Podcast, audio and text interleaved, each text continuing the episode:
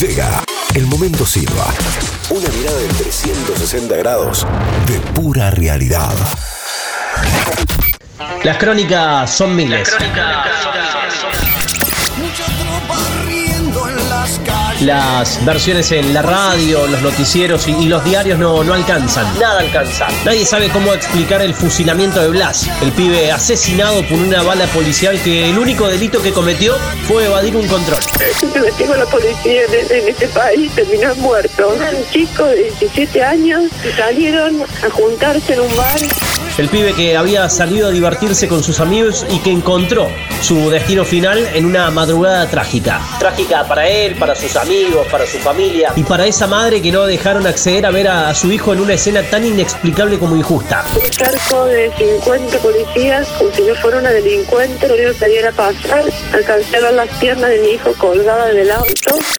En la esquina céntrica de Chacabuco y Corrientes, medio cuerpo de Blas salía afuera del Fiat Argo cuando llegó su mamá, a la que trataron como a una delincuente, a la que incluso cuando fue a la central de policía maltrataron los burócratas de turno y no le dejaron ingresar con su otro hijo, con el hermano de Blas. Me dijeron que entraba yo, entraba mi hijo de 19 años, que por el COVID no. Cuando entré, literalmente me dijeron, ¿ustedes qué hacen acá si acá es para testigos?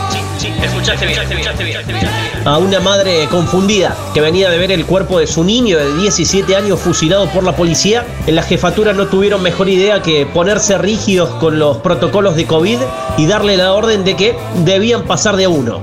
No la supieron contener. ¿Qué carajo la van a saber contener si le habían matado el hijo y encima la siguieron embarrando?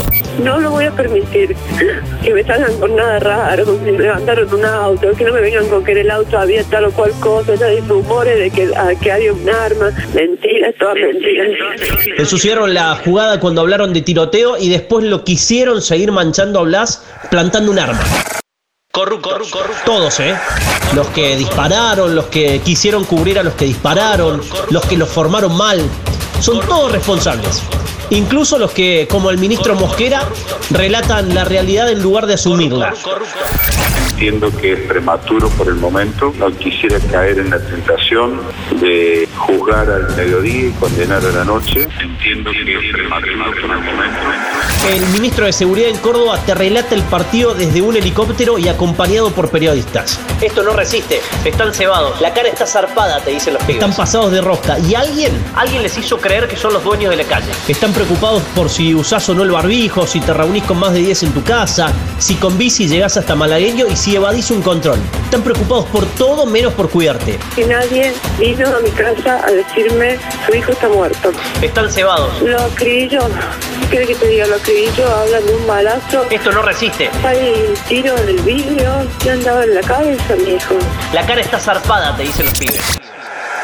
Pregúntate si vamos a empatizar con Blas como hace unos meses lo hicimos con George Floyd. Y pregúntate también qué hubiese pasado si hubiésemos tenido algo de esa empatía con Güere Pellico. A lo mejor hoy no lamentaríamos a un Blas. Nos duelen los dos. Nos tienen que doler los dos. Solo así podemos pedir explicaciones, renuncias y evitar que el gatillo fácil se vuelva parte de esta nueva normalidad. Que bueno, algo habrán hecho. No hicieron nada. Lo que. ¿Sabes dónde saco fuerza? De que dije, esto es justicia con mi hijo y no voy a permitir que lo ensucien.